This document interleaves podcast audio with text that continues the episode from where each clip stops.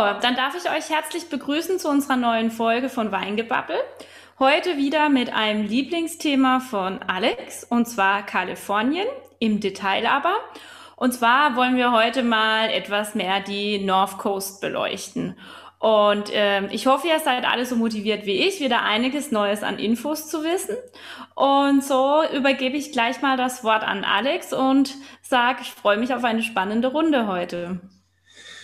So, jetzt hast du natürlich gleich wieder die Messlatte ganz schön hochgelegt hier. Ähm, ja, auch von meiner Seite hallo, herzlich willkommen, schön, dass ihr da seid. Hallo Vera.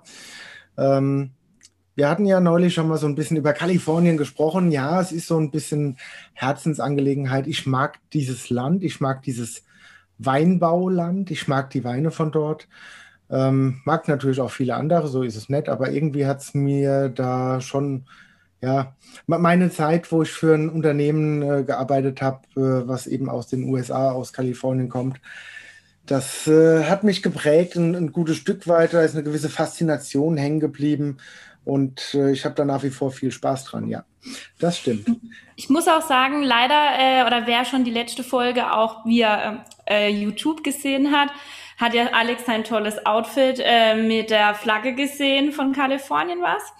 Und ähm, heute nur. war die Flagge der USA, nicht Och, Kalifornien. Entschuldigung, von der USA. Aber heute nur im habe ich gerade keins mehr, sonst äh, hätte ich das heute Abend Stimmt, wahrscheinlich angezogen, um das nochmal zu vertiefen und das auch optisch zur Show zu stellen. Aber ja, Gott, ist ja kein Problem. Also das blaue Hemd ist leider nicht so überzeugend.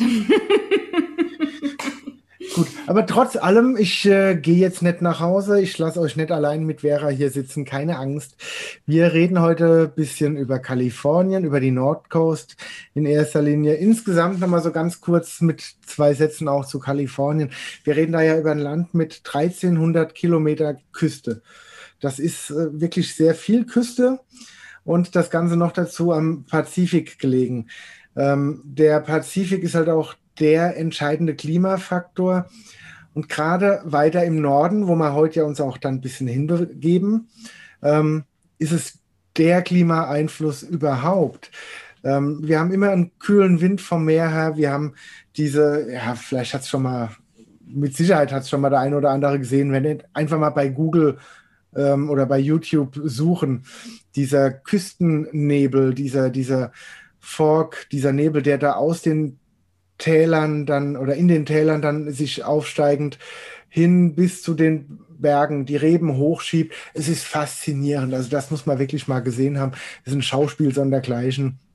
Ähm, wir haben insgesamt eine bisschen, wenn man so will, außergewöhnliche äh, äh Geografie äh, und, und Topografie.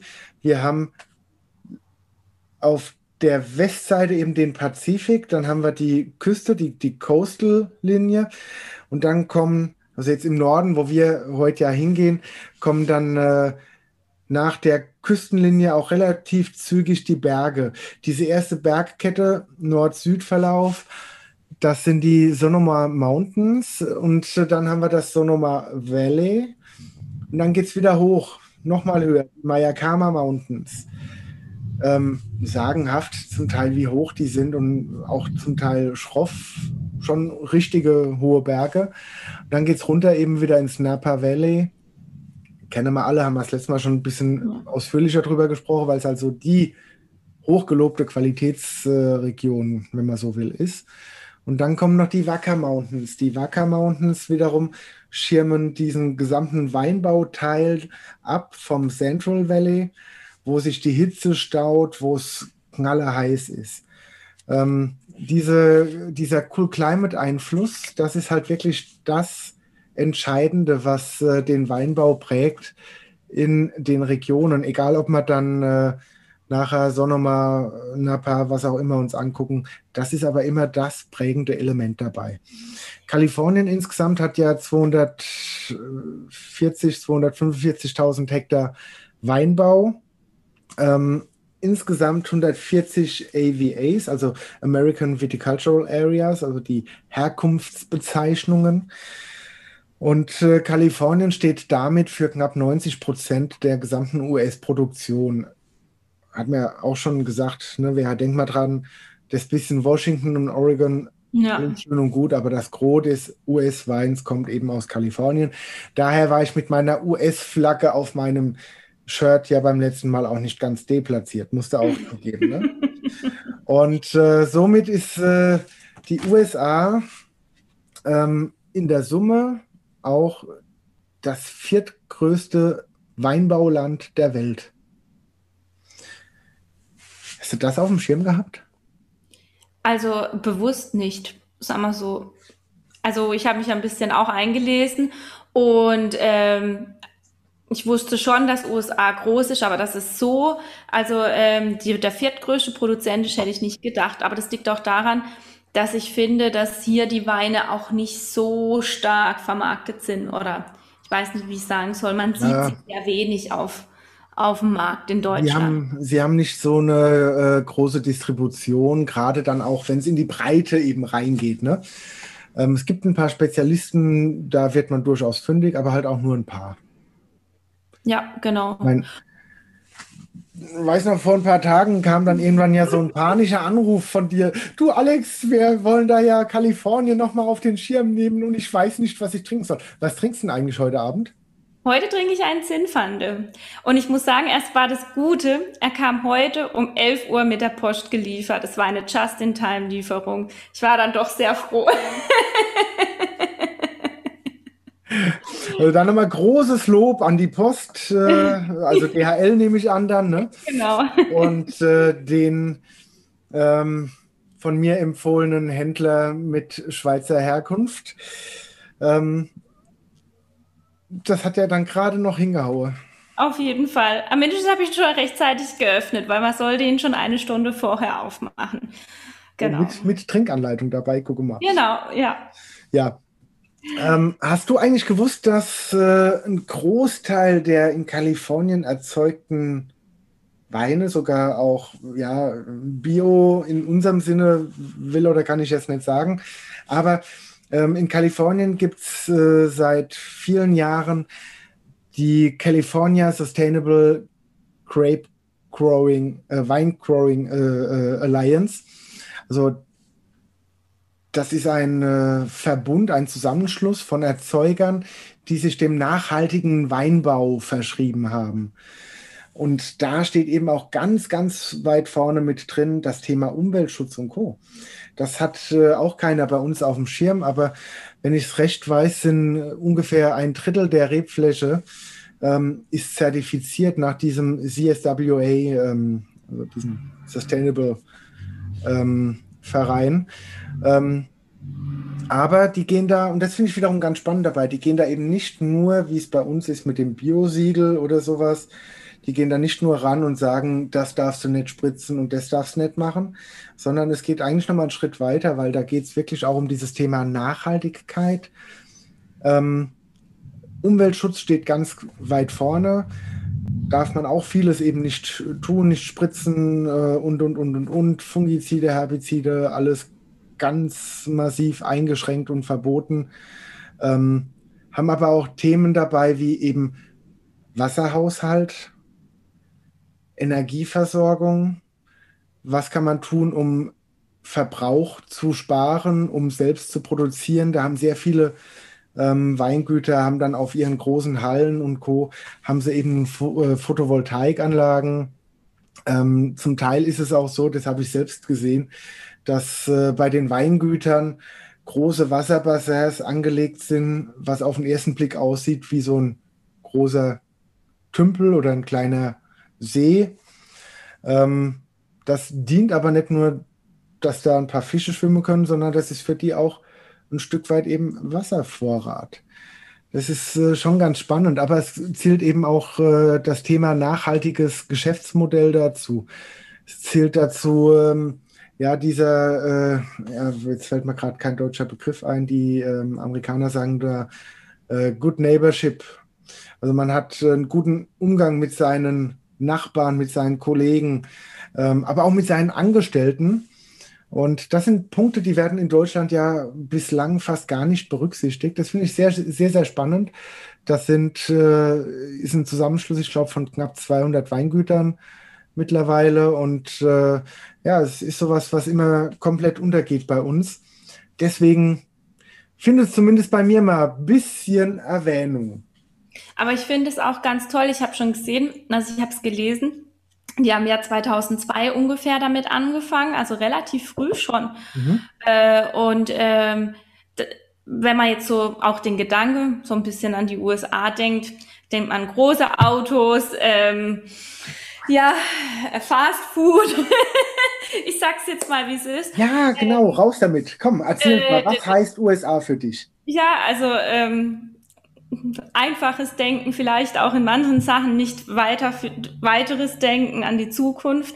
Und da war ich schon sehr positiv überrascht und auch, dass das so viele schon mitmachen, ähm, wundert mich auch. Also das gefällt mir schon sehr gut. Also das sieht man auch, auch gerade weil das Konzept nicht nur jetzt auf den Weinbau fokussiert ist, sondern auch auf mehrere weitere Punkte, finde ich schon richtig klasse. Also lohnt sich schon, ja. Hätte ich nie gedacht. Sie, siehst du mal, ähm, hast, hast du wieder was gelernt von mir? Hä? Ja, auf jeden Fall. ich bin ja auch äh, von diesem ähm, Verband, von diesem CSWA, bin ich seit, ich weiß gar nicht ganz genau, fünf Jahren, sechs Jahren. Äh, damals habe ich irgendwie so eine offizielle Weiterbildung gemacht als Ambassador, um eben auch dieses Gedankengut weiter nach vorne zu bringen und äh, zu verbreiten. Ähm, dem bin ich heute nachgekommen. Siehst du mal. Hat lange gedauert, aber heute hat es endlich mal geklappt. Und, und ich kann der Welt geguckt. davon erzählen. Nee, aber, aber ich muss auch noch mal so äh, einen Satz da persönlich erzählen, ähm, wie ich erst mal drüben war und habe dann in, in Kalifornien meine Kolleginnen und Kollegen getroffen ähm, aus Kalifornien. Es war für mich ganz, ganz spannend, weil ich bin da drüber geflogen und hatte ein Bild von den USA vor Augen, wie du es gerade eben geschildert hast große Trucks mit viel Hubraum. Einmal anmachen kostet 8 Liter Sprit, ne, so ungefähr. Ähm, ich kam dort an und wir haben uns ein bisschen unterhalten und ein bisschen beschnuppert. Man hat sich erstmal bei einer Tasse Kaffee kennengelernt und kommt so ins Gespräch. Ich habe gemerkt, das ist eine ganz andere Welt.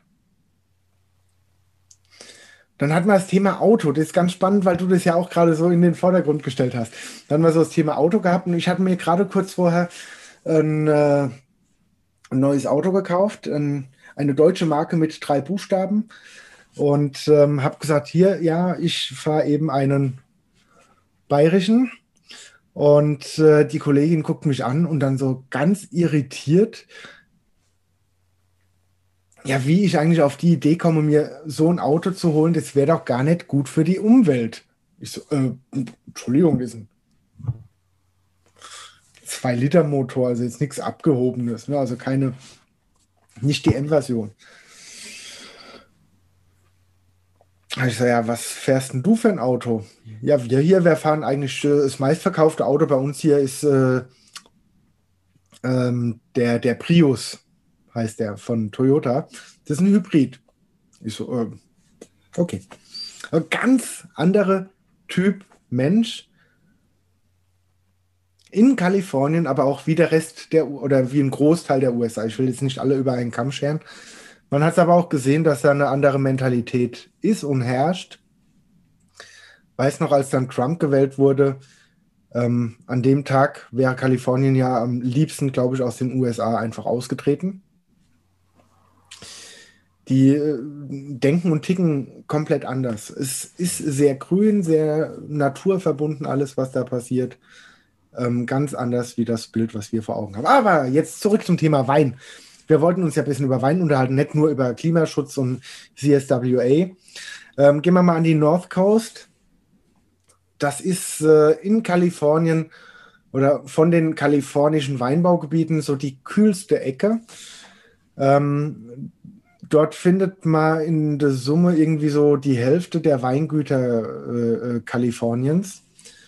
Es ist äh, sehr spannend von der Landschaft her, weil, wie ich vorhin schon beschrieben habe, wir haben Meer, wir haben Berge, wir haben Tal, wir haben Berge, wir haben Tal, wir haben Berge, wir haben Tal. Äh, ganz, ganz spannend, sehr abwechslungsreich. Und ähm, ich selbst habe auch irgendwann mal müssen lernen, für uns alle ist immer so Napa Valley das Spannendste. Es ist auch für mich die Region, über die ich glaube ich, mit am meisten erzählen kann. Aber wenn man dann äh, das erste Mal eben auch ein bisschen weiterfährt und mal nach Sonoma reinfährt oder nach Mendocino reinfährt, ähm, gerade Sonoma finde ich sehr, sehr spannend. Diese, äh, ja, diese drei ähm, Regionen an der North Coast sind auch so die, wo ich sagen würde, die es wert sind, dass man sie wirklich in den Vordergrund stellt. Gibt auch noch ein paar andere, aber die spielen eher eine untergeordnete Rolle, zumindest mal so im, im internationalen Bekanntheitsgrad her. Weißt du eigentlich, wer den Weinbau da quasi als Pionier mitbegründet hat in Kalifornien? Also ich weiß vom letzten Podcast, dass es um die 1800 war, ne? Und rein theoretisch müsste doch auch ähm, das Napa Valley sozusagen einer der Urväter dafür sein, oder?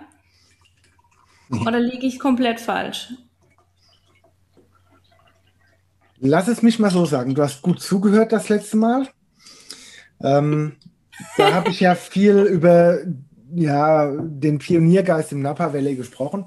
Aber da war die große Initialzündung ja eigentlich erst ähm, in der Nachkriegszeit, äh, in, den, in den 60er Jahren, hat es da gemacht und äh, unter anderem mit äh, Robert Mondavi, ja einer der großen Weinbaupioniere auch äh, Kaliforniens der Nachkriegszeit. Wenn wir jetzt aber mal gucken, wann hat es wirklich angefangen? Das geht äh, zurück ähm, auf einen Ungarn, auf Agoston Harashti.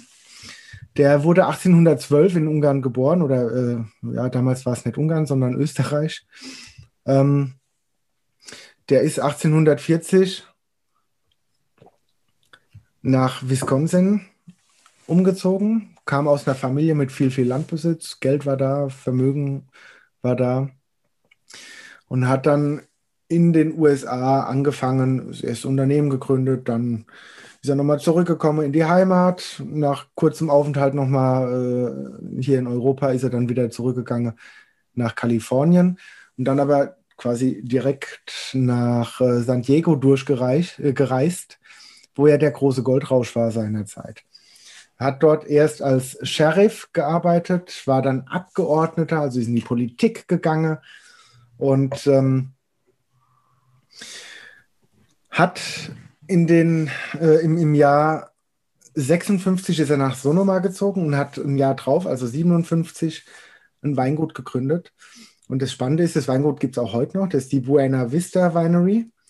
Ähm, er hat dann ein paar Jahre später 100.000 Setzlinge von 350 Sorten aus Europa mit dem Schiff rübergeholt mir gerade mal einen Schluck Wein eingießen. Eine trockene Veranstaltung hier. Und ähm, seine Söhne hat er geschickt verheiratet, eben mit äh, Töchtern von Großgrundbesitzern, hat äh, das Weingut aufgebaut und das ging schnell und gut voran. Und Mitte der 1860er Jahre kommt die Reblaus. Hast du jetzt dann auch aus dem Weingut was im Glas oder was anderes? Nein, nein, nein. Ah. Äh, der Gedanke, das tun zu können, kam mir vorhin auch, aber ich muss leider passen. Ich habe leider keinen Wein von Buena Vista in meinem Keller, aber gut. Ja, wie gesagt, da kam die Reblaus, hat innerhalb kurzer Zeit alles zunichte gemacht. 67 war die Firma dann komplett bankrott, pleite gegangen, ist durch mehrere Hände weitergereicht worden nach und nach. Äh, immer wieder hat man sich daran versucht meistens mehr schlecht wie recht. Dann kam noch die äh, Prohibition, Zweiter Weltkrieg und, und, und. Und im Zweiten Weltkrieg hat eine Familie Bartholomew ähm, 43 das Weingut gekauft und äh, er war dann noch ähm, als Flieger im Pazifik, glaube ich, irgendwie als Soldat gedient und hat nach dem Krieg dann ähm, ist er ins Weingut eingestiegen. Seine Frau hat das vorher wohl schon so mit aufgebaut. Und dann hat er André Cilichev als Weinmaker geholt. Ähm, das war einer der begnadetsten Weinmacher überhaupt. Und die haben das gemeinsam aufgebaut und vorangetrieben und co. Und ähm, letztlich wurde dann vor, ja, jetzt äh, zehn Jahren, also im Jahr 2011, wurde dieses Weingut, jetzt sagst du, ach, wenn der Alex das früher gewusst hätte, hätte er wahrscheinlich auch sich können was besorgen. Dann wurde dieses Weingut übernommen von der Boisette Family. Ähm, Boisette Family Estates, die Familie Boisé ist ja, äh, kommt ja aus dem Burgund, ist ja eigentlich ein Burgunder Handelshaus und die haben aber auch eben ihre US-Sparte, wo sie da mehrere Weingüter eben haben. Und die ähm, haben eben diese Geschichte auch mal wieder in den Vordergrund gestellt, diese bewegte Vergangenheit. Und ich kann jedem, der ein bisschen Unterhaltung rund um das Thema auch mag, einfach nur empfehlen, geh mal auf YouTube oder auf Facebook und guck mal, was die da so machen und posten. Ähm, man sieht da immer so einen verrückten Typ, durchs Bild springen, der dann was erzählt über das Weingut, über die Weine, über die Region. Das ist ganz unterhaltsam, ganz spannend. Ja, und äh, somit wären wir dann auch bei äh, dem Weinbau eben an der North Coast angekommen. Ähm, wenn wir jetzt diese drei Regionen nehmen, jetzt hast du mal die freie Wahl, Vera. Du bist wieder so ruhig heute. Ja, es tut mir leid, es ist nicht mein Steckenpferd und ich bin dann so fasziniert, was du da alles weißt und dann muss ich zuhören, dass ich mir das merken kann. Das, ähm, ich äh, muss aber auch sagen, ich habe mich vorbereitet und habe mir nochmal so ein paar Punkte auf mein äh, Notizzettelchen geschrieben. Ähm, nicht, weil ich es nicht weiß, sondern einfach nur, dass ich es nicht vergesse zu erzählen. Ähm, wenn du jetzt mal die Wahl hast, Mendocino, Sonoma und Napa, wo soll man den Einstieg machen? Ich würde sagen, wir fangen ganz oben an. Mendocino. ich wollte gerade sagen, was wäre denn ganz oben? Der erste große Test. Mendocino. Ja, Men Mendocino, Mendocino ist äh, für mich eine Region, wo ich gar nicht so viel erzählen kann. Ähm, nicht, weil es nichts zu erzählen gäbe. Ähm, Mendocino geht aber ja schwerpunktmäßig, liegt ganz im Norden. Ähm, wir haben zwei Täler, die zusammenstoßen und an diesem unteren Ende von Mendocino geht es dann über einmal ins Napa Valley, einmal ins Sonoma Valley. Ähm, es ist gerade im nördlichen Bereich, ähm, da ist es schon sehr nah auch eben dran am äh, Pazifik. Ähm, der Fluss, äh, das ist der Na Navarra River, genau, der dort fließt. Und ähm, das ist äh, ja so der eine Teil und der rechte Teil äh, geht eben hoch im Russian River. Der Russian River, der, der russische Fluss, ähm, kommt da aus dem Süden eben angeflossen und zieht da weiter hoch bis äh, hoch ans Redwood Valley. Ähm, da findet man sehr viel, äh, also ich habe in Mendocino sehr viel äh, entdeckt rund um Sinfandel. Ähm, also deine Rebsorte, wenn man so will, heute Abend. Warum hast du eigentlich Sinfandel genommen? Weil es eigentlich auch eine typische äh, Rebsorte für Kalifornien ist. Weil es die meist angebaute Rebsorte Kaliforniens ist. Auch. Ist es Bestimmt. nicht. Oder? Äh, Kaliforniens habe ich jetzt die Zahlen gar nicht ganz genau im Kopf. Ähm, es ist so, dass viele Sinfandel sehr, sehr stark verbinden eben mit Kalifornien, aber man kann auch das nicht ganz so pauschal sagen. Ich habe jetzt für Mendocino keine Zahlen im Kopf. Ich weiß aber, im Napa Valley ist äh, Cabernet die Sorte Nummer eins, weit, weit vor allem anderen. Ne? Ähm, wenn wir in Mendocino gucken, wie gesagt, da spielt Sinfandel eine bisschen größere Rolle. Da habe ich auch ein paar richtig freaky Weine schon im Glas gehabt. Das macht schon Spaß. Die kosten dann zwar auch irgendwo ihr Geld, aber es macht wirklich sehr, sehr viel Spaß. Mendocino, ja? Entschuldigung, hast du denn, ähm, also ich habe gelesen, dass die auch für relativ für weiße Weine auch stehen, weil es oben recht kühl ist und eben Zum Teil, ja. Berge Teil, und ja. Wälder. Und auch Schaumwein da sehr wichtig ist. Schaumwein kann ich jetzt gar nicht so mitreden da in Mendocino. Ich weiß aber, also ja, beim, beim Weißwein äh, haben sie eine gewisse Stärke. Da wird relativ viel äh, Chardonnay, Sauvignon und Co. angebaut. Mhm. Ähm, weil, äh, Schaumwein, wie gesagt, da bin ich mir jetzt gar nicht so sicher. Da kann ich jetzt nicht so mitreden. Ich weiß nicht, ob ich schon mal Schaumwein aus Mendocino nennenswert getrunken habe. Okay. Nee, bis jetzt noch nicht. Ja, siehst du mal. So viel ja. kann es ja gar nicht sein. ähm, ja, das Einzige, was man noch so ein bisschen hervorheben kann oder muss, ist das Anderson Valley. Das Anderson Valley ähm, liegt ähm, im südlichen Teil Mendocinos, eher so links raus Richtung Küste gehend. Und da kommen, also da kommt richtig geiler Stoff her, da kommt auch äh, ein paar der wirklich geilen ähm, Sinfandel her, bevor es dann weiter südlich eben nach Sonoma reingeht. Was in, ich würde sagen, wir springen dann auch mal nach Sonoma rein. Ja. Was in Mendocino auch noch ein großes Thema ist oder kurzfristig geworden ist in den letzten Jahren, ist das Thema Marihuana. Ehrlich jetzt? Ja. Ui. Hm. da wird auch relativ großflächig äh, Marihuana angebaut. Aber gut, ist ein anderes Thema. Wir, wir wollen ja, wir wollen ja, äh, wir wollen ja lieber im legalen Bereich bleiben ja. hier heute, ne? Bei den legalen Drogen. ja. Hm. Wenn man, wenn man jetzt ähm, Alexanderwelle, wie gesagt, links unten in Mendocino, wenn wir dann nach Sonoma reingehen, ähm, Sonoma wiederum ähm, ganz anders gestrickt wie äh, wie es Napa Valley. Napa Valley haben wir das letzte Mal schon so ein bisschen, das ist so ein Tal ja nur. Und da haben wir äh, schon mal, ja, viel mehr Täler, viel mehr Hügellandschaften, viel mehr bewegte Landschaften. Also äh, es ist nicht so dieses breite, weite Tal, wie man sich es vorstellt. Es ist sehr fragmentiert dadurch auch. Ähm, Gerade einen Schluck. Äh, ja. Gibt es da nicht diese bekannte äh, Pataluma Gap, App Gap, da wo der Küstennebel durch Sonoma zieht, auch?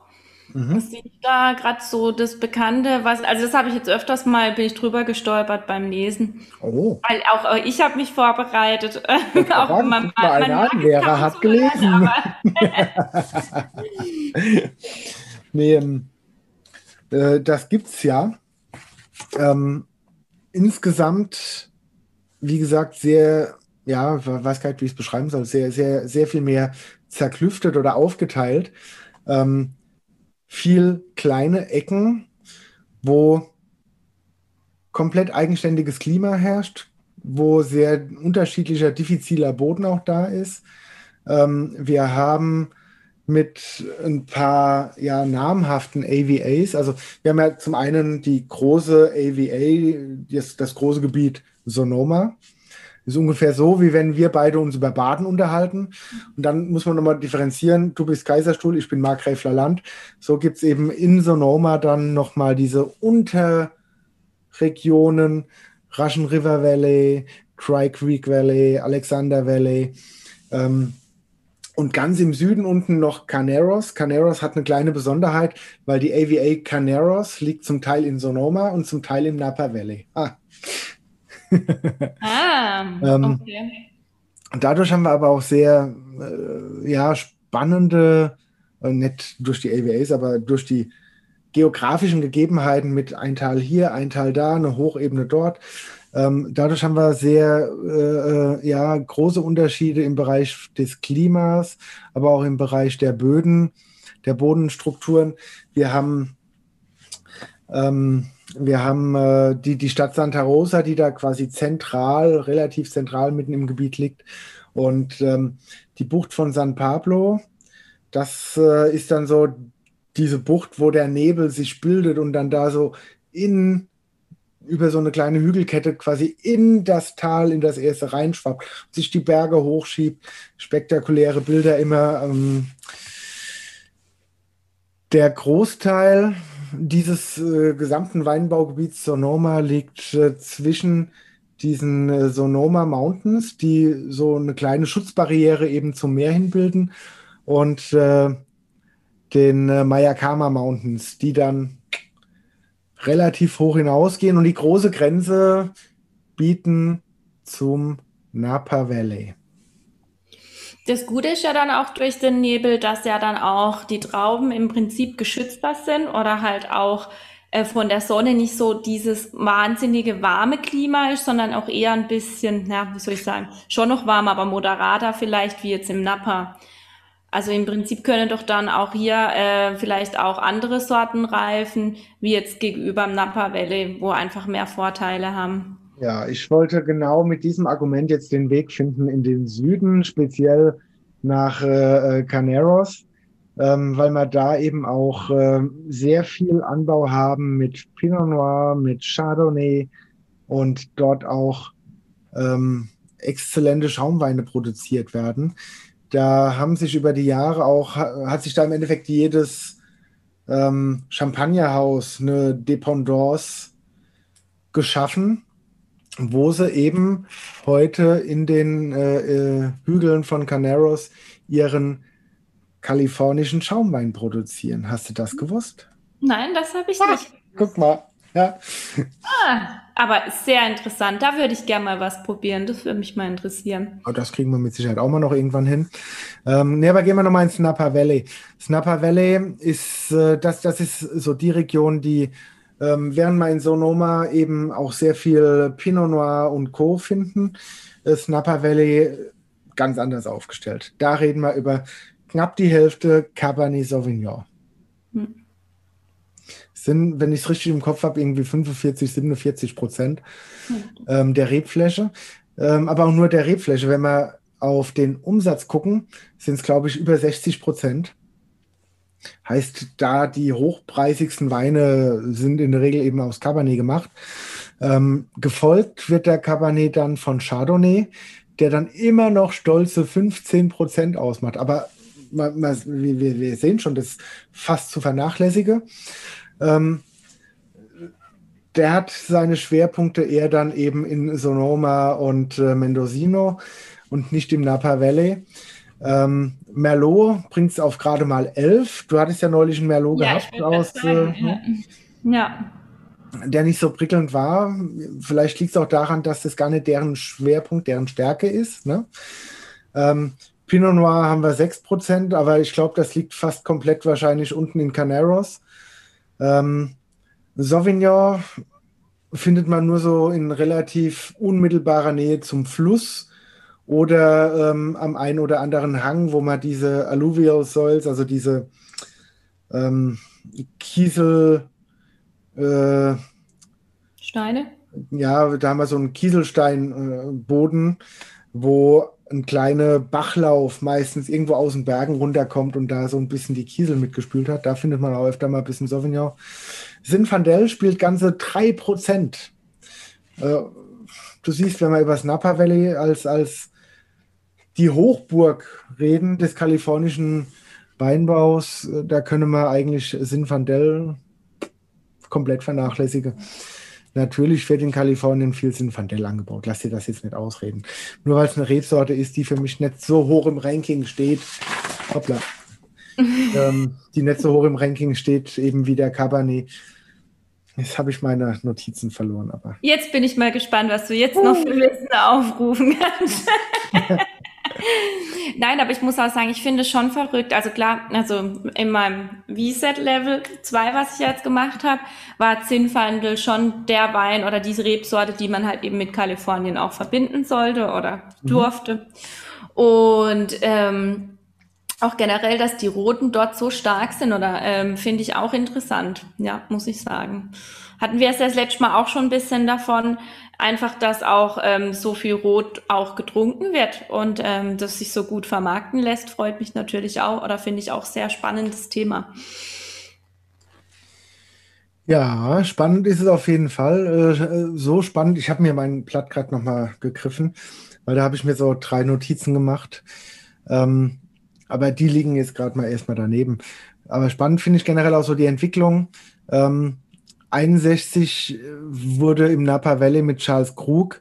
Ähm, Krug war ja ein, ein Preuße, der nach äh, äh, USA, nach, nach Kalifornien ausgewandert ist. Ähm, in Sant, äh, Santa Helena ähm, ist Weingut gegründet, gibt es auch heute noch. Ähm, ein Jahr später folgte ihm dann der deutsche Schramm, ein Jahr später der deutsche Beringer. Ähm, 81 war es Napa Valley die erste AVA, die gegründet wurde, also die erste Herkunftsbezeichnung in Kalifornien war es Napa Valley. Auch daher kommt für uns alle immer so dieses ähm, Napa Valley gleich Kalifornien und umgekehrt. Ähm, auch wenn es ganz anders darstellt, wenn man mal ein bisschen mehr in die Tiefe geht. Vom Napa Valley sind es dann doch wiederum 60 Kilometer bis vor an, an Pazifik. Ähm, da ist natürlich Sonoma sehr viel näher dran. Die gehen ja da bis auf wenige Kilometer wirklich ran. Ähm, die äh, äh, Mayakama Mountains haben wir einmal im Westen als Begrenzung. Ähm, Im Süden ist die äh, San Pablo Bay, also das ist die, der, dieser eine Bogen, den die San Francisco Bay da eben äh, schlägt, also dieser nördliche Teil, ist die San Pablo Bay. Und ähm, äh, äh, östlich davon eben kommen die Wacker Mountains, V-A-C-A geschrieben. Und die grenzen äh, ab eben zum sehr heißen Central Valley, schützen da vor zu heißen Winden auch. Ähm, Napa Valley ist schon größtenteils auch cool Climate, auch wenn es tagsüber schon warm wird. Aber äh, ja, ähm, die, die große Stadt San Francisco liegt gleich südlich, sage ich immer. Ganz gleich ist es auch nicht. Das sind irgendwie je nachdem 70, 75 Kilometer sowas. Ähm, Luftlinie, also mit dem Auto ist man da fast anderthalb Stunden unterwegs. Und ähm, dann fährt man da von San Francisco kommend eben, guck, guckt man einmal so erst links nach Sonoma rein oder man fährt so hoch und guckt da immer so auf Sonoma drauf und dann macht man so einen Schlenker nach rechts, lässt die San Pablo Bay hinter sich und ab ins Napa Valley. Da äh, kommt man dann in ein Tal, was sehr vielfältig auch ist. Es ist nicht allzu groß, aber sehr vielfältig wenn man so durchfährt, man sieht sehr viel, was eben keine Reben sind. Da ist auch ein großer quasi Gemüsegarten und alles, äh, was dort wächst, ähm, je nachdem, was gerade wohin gehört. Ne? Ähm, nur ungefähr 10, 12 Prozent vom Tal sind überhaupt mit Reben bestockt. Wir haben ein paar kleinere Städte, aber auch nichts dramatisch Großes. Ne? Ähm, haben ins, insgesamt 16.000, rund 16.000 Hektar Weinbau, die dort stattfinden. Ähm, der Weinbau, wie gesagt, geht da zurück auf Namen wie Krug, ähm, aber auch Gustav Niebaum, den kennt man jetzt nicht so, aber der ist der Mitbegründer oder der, der Begründer so rum von äh, Ingelnuck der ja so dieses Qualitätsstreben und Bewusstsein eigentlich überhaupt damit eingebracht hat. Das gab es vorher in dem Sinn auch nicht so. Ähm, was auch spannend ist, ist, wenn man dann mal ja in diesem Tal, ich weiß gar nicht genau, wie lang das exakt ist, da müsste ich nochmal nachlesen, müssten irgendwie so, ich würde mal sagen, 50 Kilometer vielleicht sein, knapp. Ähm, wir haben aber komplett unterschiedliche Böden, dadurch, dass man, wir haben ja die, äh, also ganz vorne an der Küste, ich, ich fange mal ganz vorne im, im Meer noch an. Ne? Mhm. Da ist ja der San Andreas-Graben, ähm, der ja durch diese tektonische Plattenverschiebung immer wieder auch dazu führt, dass es da ganz gewaltig rumpelt und es große Erdbeben gibt. Ähm, Kalifornien, San Francisco wurde ja auch schon mehrfach von großen Erdbeben getroffen.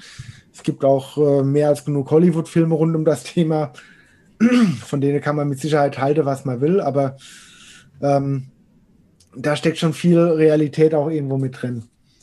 Und ähm, wir haben diese beiden Platten, die Platte, wo quasi die USA drauf liegen, die bewegt sich Richtung Süden und die, ich weiß gar nicht, wie die andere heißt da, wo im Endeffekt der Pazifik halt drauf liegt, die schiebt sich nach oben. Dadurch haben wir immer so eine gegenseitige Bewegung und die schieben sich auch so ein bisschen unter, also die, der, der Pazifik schiebt sich quasi unter das Festland, die Bodenplatte. Ähm, da haben sich vor Millionen von Jahren eben diese ganzen Berge aufgeschoben, aufgedrückt. Es gab vulkanische Aktivität sehr stark zeitweise. und, und, und. Ähm, man, man sagt, man findet äh, im Napa Valley alleine ähm, die Hälfte aller Terroirs, die man sonst weltweit finden, findet man eben auch dort von Vulkan über Kies, über Sedimentboden, ähm, aber auch Meeresboden, weil paar Kilometer weiter ist das Meer. Ne? Und das schiebt sich da eben schon lange äh, äh rein und drunter. Ähm, also wir haben eine sehr große Vielfalt an Böden, aber auch am, äh, sehr große Vielfalt an Klimabedingungen. Wir haben insgesamt ein eher mediterranes Klima. Mediterranes Klima, Vera, heißt? Also, das heißt natürlich, ähm, ja, ich würde mal sagen, moderate, moderate Tage und moderate Nächte.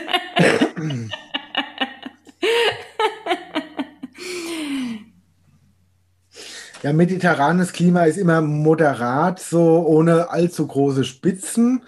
Ähm, heißt aber vor allem, wir haben einen trockenen Sommer, Regen überwiegend oder fast nur im, im äh, Winter, in den Wintermonaten. Wir haben dadurch eine relativ ausgedehnte Vegetationsperiode und eine für die Trauben sehr lange Reifezeit in der Regel. Es wird alles problemlos reif, aber es geht jetzt nicht gerade mit dem Turbo. Ne? Also es braucht seine Zeit. Ähm, wenn wir das Klima uns angucken, haben wir im Norden des Tals ähm, haben wir so die höchsten Niederschläge nicht unten an der Bay, wie man oft meinen würde, nee, ganz hinten drin im Tal. ähm, dabei bei Calistoga, da sind die Niederschläge eigentlich immer am, hö am höchsten. Ähm, wir haben ja von der Ausrichtung her im Endeffekt drei unterschiedliche Weinberge. Einmal die Weinberge an den Mayakama Mountains, die sind komplett nach, jetzt muss ich selbst überlegen, nach Osten ausgerichtet dann. Wir haben die, ähm, die an der Ostseite gelegenen, die dann nach Westen ausgerichtet sind und in der Mitte haben wir das Tal. Ne? Ähm, wir haben Wärme, sehr viel Wärme, wenn wir in diesen hinteren Bereich vom Tal reingehen. Und auch da wieder, Achtung, haben wir oft einen Denkfehler. Nicht im Süden ist es warm, sondern im Norden. Der Süden, da haben wir eher noch den äh, äh, kühlenden Lufteinfluss, der über die San Francisco Bay vom Pazifik herkommt und da ins Tal reinzieht. Deswegen der kühlste Punkt im Napa Valley im Tal ist in Caneros unten, wo die Schaumweine wachsen. Mhm. Ja? Ähm, wir haben äh, da also total unterschiedliche Bedingungen. Ähm, von wirklich sehr warm, hinten Calistoga, St. Helena, bis zu äh, relativ kühl, vorne Los Caneros, wo es sehr trocken ist im Vergleich zu hinten, also total unterschiedlich. Wir haben da unterschiedliche Höhenlagen, aber insgesamt ist es nur ein Tal, es ist ein relativ homogenes Gebiet, was, wenn man sich einmal angeguckt hat, eigentlich relativ banal zu verstehen ist.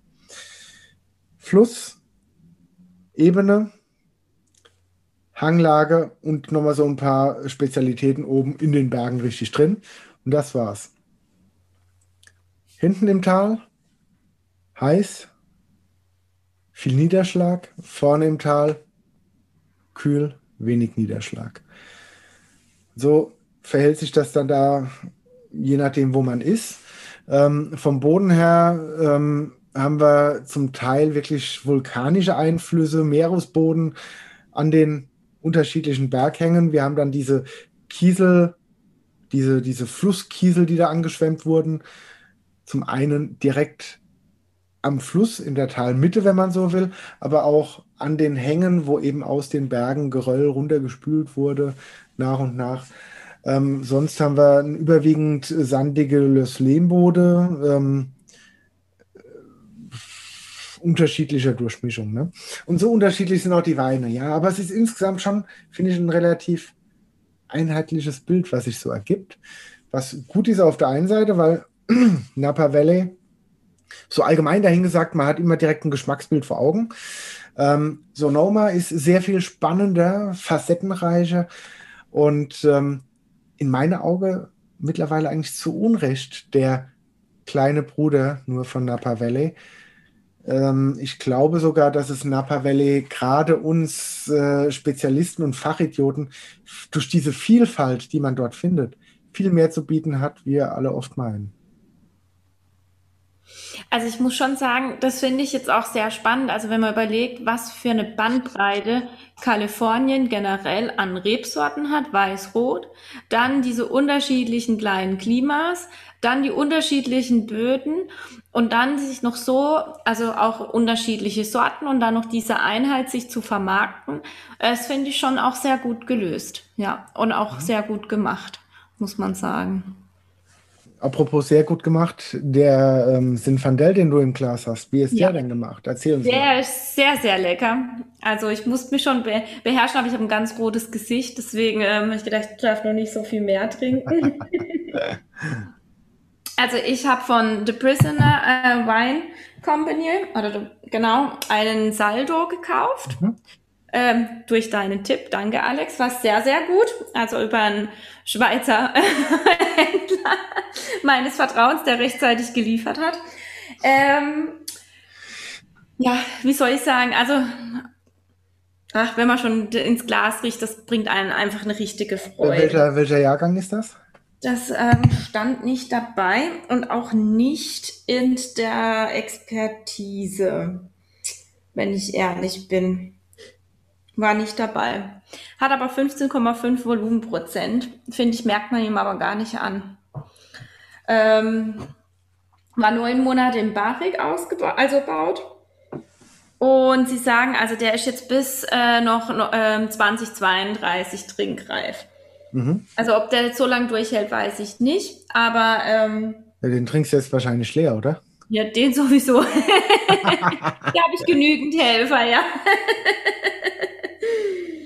Ähm, was halt typisch ist, natürlich eben äh, die reife Pflaume, die Kirsche in der Nase, ein bisschen auch dieses Lakritz.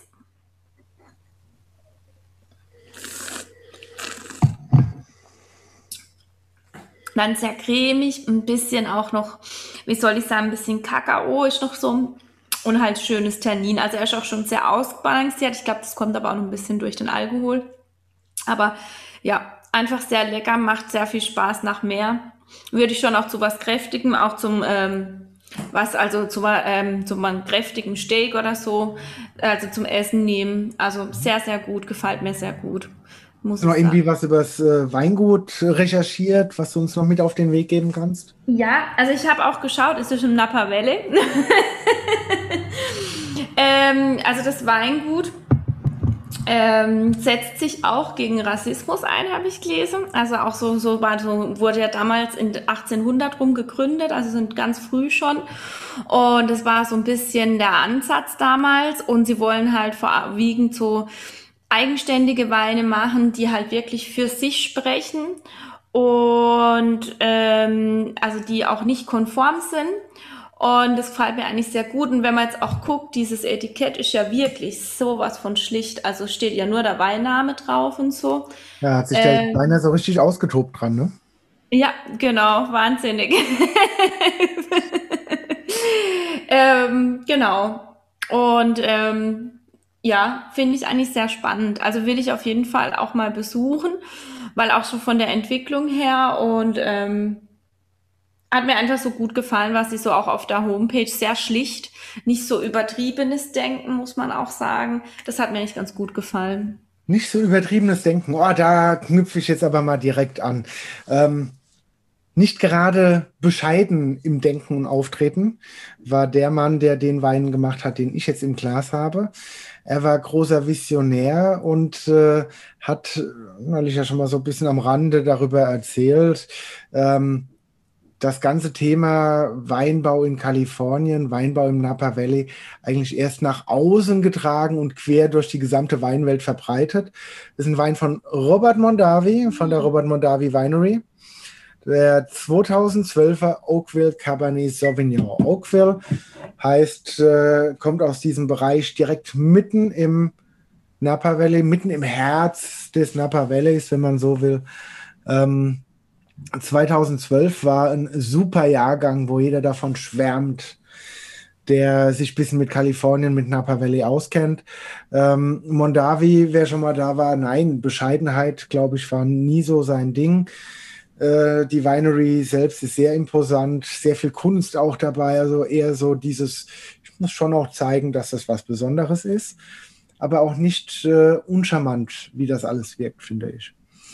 Ähm, Cabernet Sauvignon, Napa Valley, ganz klassisch, toll gemacht, ist, ich sag mal bewusst, äh, habe ich den Oakville gegriffen, nicht den Reserve, nicht den Tokalon, äh, nicht den normalen Napa Valley, sondern Oakville als mittlere Qualitätsstufe, weil das ist für mich eigentlich so der schönste, typischste, der mir am meisten auch Preis-Leistung bietet und mir sehr viel Spaß macht und das mit Sicherheit auch den Rest vom heutigen Abend noch tun wird.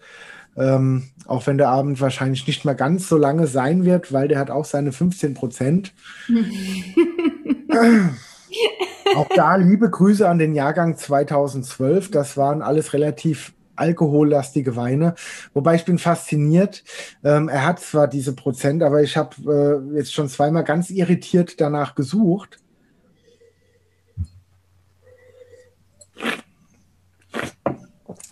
Jetzt dreimal weder in der Nase noch im Mund wirkt er alkoholisch. Das ist auch ganz spannend. Ja, also das habe ich auch nicht bei meinem, muss ich wirklich sagen. Also der so einen schönen Trinkfluss, da merkst du nichts davon. Das ist aber auch was, das habe ich immer wieder schon beobachtet. Wenn in Deutschland ein Wein, egal ob man jetzt ein Pinot Noir, ein Spätburgunder nehmen, ob man einen Sinfandel nehmen würden, wenn es ihn denn gäbe, oder eben einen Cabernet Sauvignon. Wenn du bei uns einen Wein hast, ähm, der 15, 15,5 Alkohol hat, das macht keinen Spaß. Ähm, da drüben die Weine sind ganz anders von der Struktur her, vom gesamten Bild her. Man weiß auch viel mehr damit umzugehen, glaube ich. Weiß, wie sich so ein Wein im Keller ähm, entwickeln kann und muss, damit er aber am Ende auch schmeckt, trotz Alkohol. Also ich finde das immer wieder faszinierend. Und Gut. vielleicht auch die Trinkbereitschaft der Konsumenten ist auch noch mehr da für höher alkoholische Weine. Ja, gut, das auch, das auch, ja. Aber um das nochmal zusammenfassen, jetzt haben wir Mendocino als äh, die Sinfandel-Hochburg, wo neben Sinfandel auch äh, sonstige Drogen angebaut werden. wir haben äh, da die Nähe eben schon zum Meer hergestellt und gefunden. Wir haben dann den Sprung gemacht nach Sonoma, wo wir gesagt haben, das ist extremst vielfältig. Wir haben Russian River, wir haben Alexander Valley, die so konträr zueinander sind. Ähm, im, Im ersten wächst quasi fast nur Pinot Noir auf höchstem Niveau. Im nächsten, äh, ja, das ist fast ein reines Cabernet-Gebiet, also total unterschiedlich. Ähm, mit unterschiedlichsten Stärken und, und, und. Das ist sehr, sehr spannend. Da gibt es so tolle Weine. Auch Preis-Leistung nach wie vor sehr gut. In vielen Punkten sogar ein Ticken charmanter wie die Kollegen ein Teil weiter. Im Napa Valley haben wir dann aber auf der anderen Seite sehr viele diese, ich sag mal, diese Dickschiffe, also die wirklich die großen Namen sitzen, die weltweit mit Ruhm und Ehre, ne? À la Mondavi äh, oder geh mal eine Tür weiter, Opus One und, und, und, und, und. Das sind alles große Namen, die machen tolle Weine, ja klar, aber es ist halt schon eine ganz andere Welt, ähm, die man wahrscheinlich irgendwo auch ein Stück weit damit mittragen muss und tut. Aber beides hat irgendwo seinen Charme. Ich persönlich bin und bleibe großer Fan vom Napa Valley, aber ich schaue mittlerweile auch sehr gern immer wieder rüber nach Sonoma, weil da findet man auch ganz, ganz, ganz spannende Geschichten. Da hoffe ich doch, dass du mich da öfters mal noch mitnimmst, dass ich einige Sachen probieren kann. ja, guck mal, da lässt sich schon noch was finden. Ja, bin ich ganz, ganz sicher. Ganz sicher bin ich mir auch darin, dass es äh, in Kürze die nächste Folge geben wird. Bis dahin, Vera, dir viel Spaß bei deinem Sinfandel. Dankeschön, werde ich haben liebe Zuhörer und Zuschauer, euch viel Spaß mit was auch immer ihr so im Glas habt. Ich hoffe, es war eine unterhaltsame Folge, auch wenn es ein Ticken länger wurde. Aber in dem Sinn einfach viel Spaß, Prost und bis zum nächsten Mal. Bis zum nächsten Mal. Tschüss.